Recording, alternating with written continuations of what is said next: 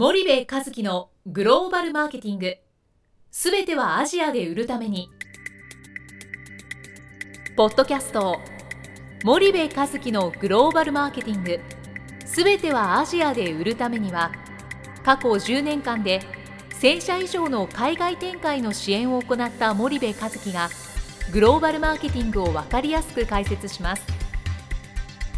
グローバルマーケティングとは世界のニーズに応えて利益を上げること。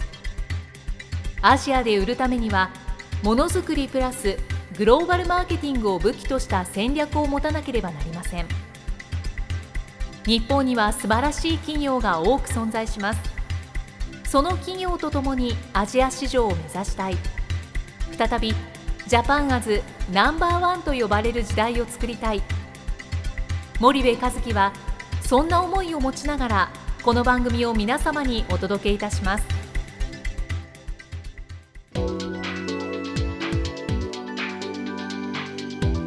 こんにちはナビゲーターの東忠夫ですこんにちは森部和樹です。じゃあ森部さん今日始める前にちょっと、えー、宣伝がございます。すいません。あのー Facebook と Twitter でですね、いろんな海外の情報を配信しておりますので、ぜひ承認ボタンっていうんですかね、あのーリクエストボタンを押していただければと思います。えっ、と私個人のやつもありますし、えー会社のもございますので、どうぞよろしくお願いいたします。個人のはい、アカウントは？森部和樹で検索をすると出てくると思います。はい。あわかりましたあとスパイダーのはスパイダーで出てくると思います。じゃあよろしくお願いしますはいじゃあ森部さん前回はですね、はいまあ、日本企業が、はい。まあ、海外に出た時に、はい。まあ、こういう傾向で失敗するよねというのをお話しいただいたと思うんですけども、はい。はい。じゃあ実際に今後もしくは今やっていて、うん。まあ、どういう形で海外のうん販路っていうのを構築していったらいいかっていうところが、うん。まず戦略面から始まると思うんですけども、はい。まあどういったことから考えればいいんですかね？そうですね。まあ、大きく言うと、その参入戦略を立案するっていう話なんですけど、うん前回も少しちょっとお話ししたかもしれないですけど、はいはい。その参入戦略立案するのに、まず必要なものってインプットなんですよね。で、インプットって何かって知識ですよね。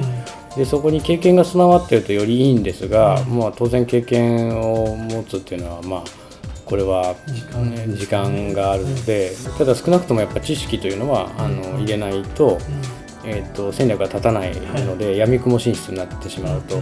でそうするとじゃあそのインプットを、まあ、つまりは知識を増やすのに、えーいわゆる 4C というのを、はい私は必ずお客さんにお客さんのためにやってるっていうのが、まあ、4 4C ですよね。じゃあその 4C っていうのを一つ一つ具体的にはい。簡単にでい。いので教えていただきたいんですけど、はい。まあ、カンパニー自社っていうのが一つですよね。でもう一つ目がカスタマーで市場で,、はい。でもう一つはコンペティターで競合。はい。で最後がチャンネルで流通ということなんですが、うんまあ、基本的にその自社の強み弱み、うんうん。えー経営資源はい。を、まあ、自己分析するっていうことと、あと客観的にそれを評価してもらうっていうことをまず一つしないと自分たちの戦闘能力が測れないですよね。ですから海外で戦う上での自分たちの戦闘能力をしっかり見つめ直しましょうと。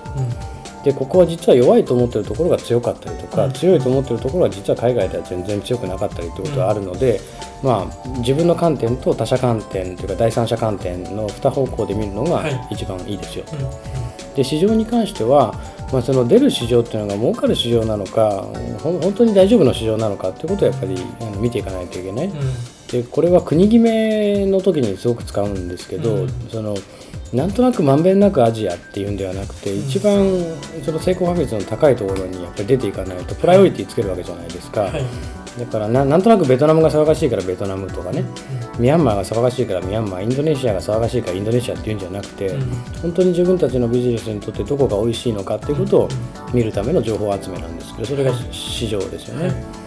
で競合っていうのは、まあ、その市場には当然競合がいるのでその出た時にどういう強い相手と戦わなきゃいけないのか、はい。もしくは弱いのか、うん。そういうことを見ていかないと結局その儲かる市場で競合と戦って勝つから儲かるわけじゃないですか、うん。うん。なのでここは非常に重要ですよ。はい。であと最後がえー流通なんですが、まあ、特にそのアジア新興国は例えば一般消費財だと伝統小売もが非常に大きいですよね、はい。近代小売よりも大きいウェイトをえー持っているのでその伝統小売でいかに間口を広げるかということが一つの重要な課題になってくるので、うんその流通を知る。はい。でさらには流通構造を知っていくっていうことをやらないといけないと。で B2B に関してもお同じで流通は小売りではないですけども、まあ、代理店チャンネルを作っていってその代理店の中にはいろんなややこしい商習慣というのがあるのでその実態をしっかり見ていかないといけないし代理店が日本のように優秀ではないとはい。いうことを考えていくと教育をしたり、まあ、管理をしたりしていかないといけないので、えーその実態を可視化していく、うん。まあ、それを私は勝手に 4C というふうに呼んでるんですけども、はい。こんなことをやらないと戦略なんて絶対に生み出せないので、うんうんえーこれは必須項目になると思います。はい。わかりました。もう一回 4C をはい、あの頭文字だけでいいのではい。教えていただきたいんですけど、えーとカンパニー自社、はい。それからカスタマー市場、はい。えーコンペティター競合、はい。えーチャンネル流通と、はい。この4つになります。わかりました。でこれはまあ参入戦略とか、はい、どっちかというと短期的にはい、立てなきゃいけない時はい、に、まあ、もう最初に使う、うん。当然これはずっと使っていくものだと思うんですけど、うん。最初に重要性がうん結構ウェイトが占めるものだと思うんですけども、うんうん結構日本企業って、うん。じゃあその中長期的に、うん。あの欧米企業との考え方がうん。あるんではないかなと思うんですけど、はいその海外ビジネスとか海外事業はい。とかグローバルはい。を取りに行くときに、はい。日本企業と海外とか欧米、特にうん。の企業って、うん。なんか考え方がその戦略にうん。あるのか、うん。もしくは、まあ、一緒だけども、うん。まあ、歴史がうん。欧米の方が長いから、うん。欧米の方が今先行してるのかって言ったらどう思われますか、一言で言うと欧米企業は戦略的で日系企業は俗人的なんですよ。うん。うん。でそこが全然違っていて、うん。その先進グローバル企業って言われてるはい。欧米企業と日本の先進グローバル企業は、うん。やっぱりその海外展開が戦略的なのが欧米、俗人的なのが日本。っはい。ていうのはまあ一つ大きい違いですよね。うん。でさっき言った 4C なんかは欧米の先進グローバル企業は嫌っていうほどやってるんですよね。で緻密な戦略を立ててその戦略を仮説として一旦置いて、うん。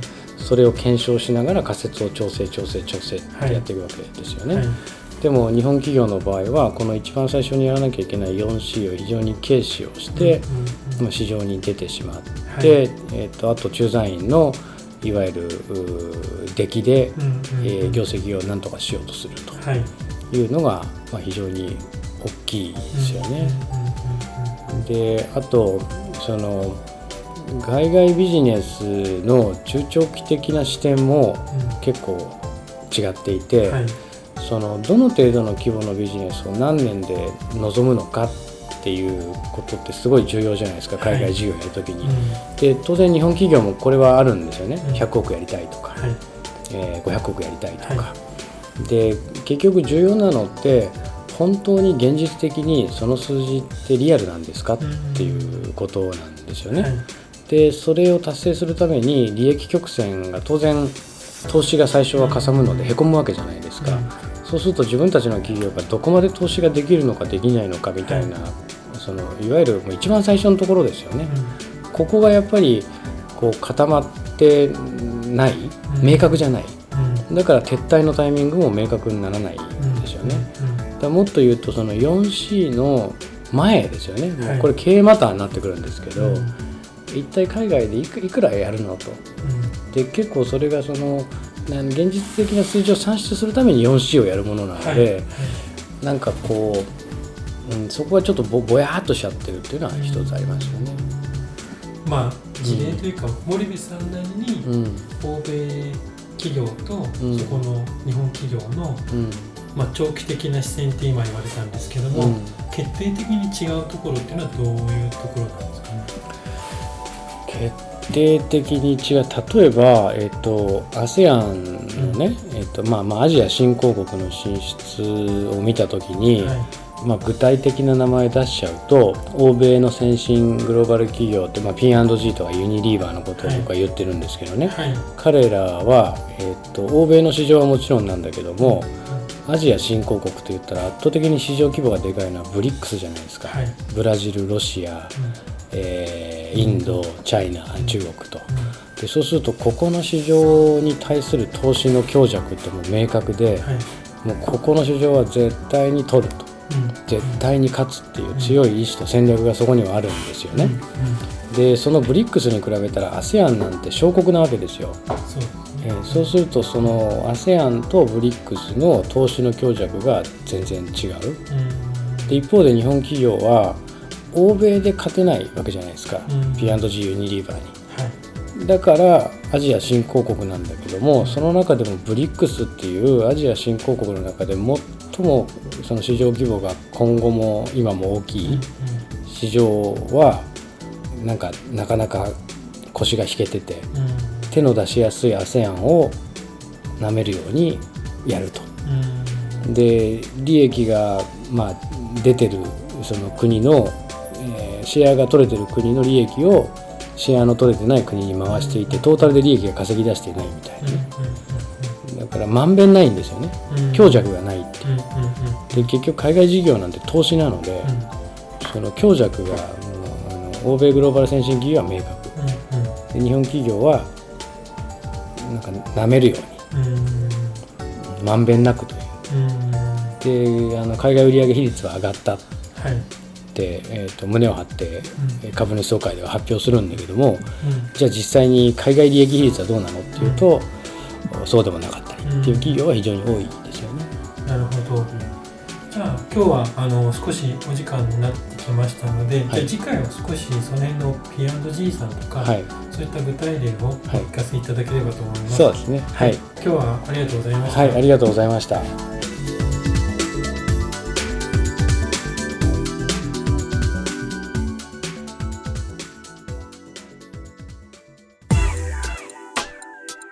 本日のポッドキャストはいかがでしたか？番組では森部一樹への質問をお待ちしております。ご質問は podcast アットマーク spydergrp.com ポッドキャストアットマークスパイダー grp.com までお申し込みください。たくさんのご質問をお待ちしております。それではまた次回お目にかかりましょう。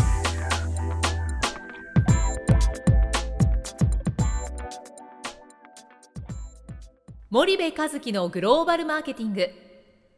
この番組はスパイダーグループの提供によりお送りしました。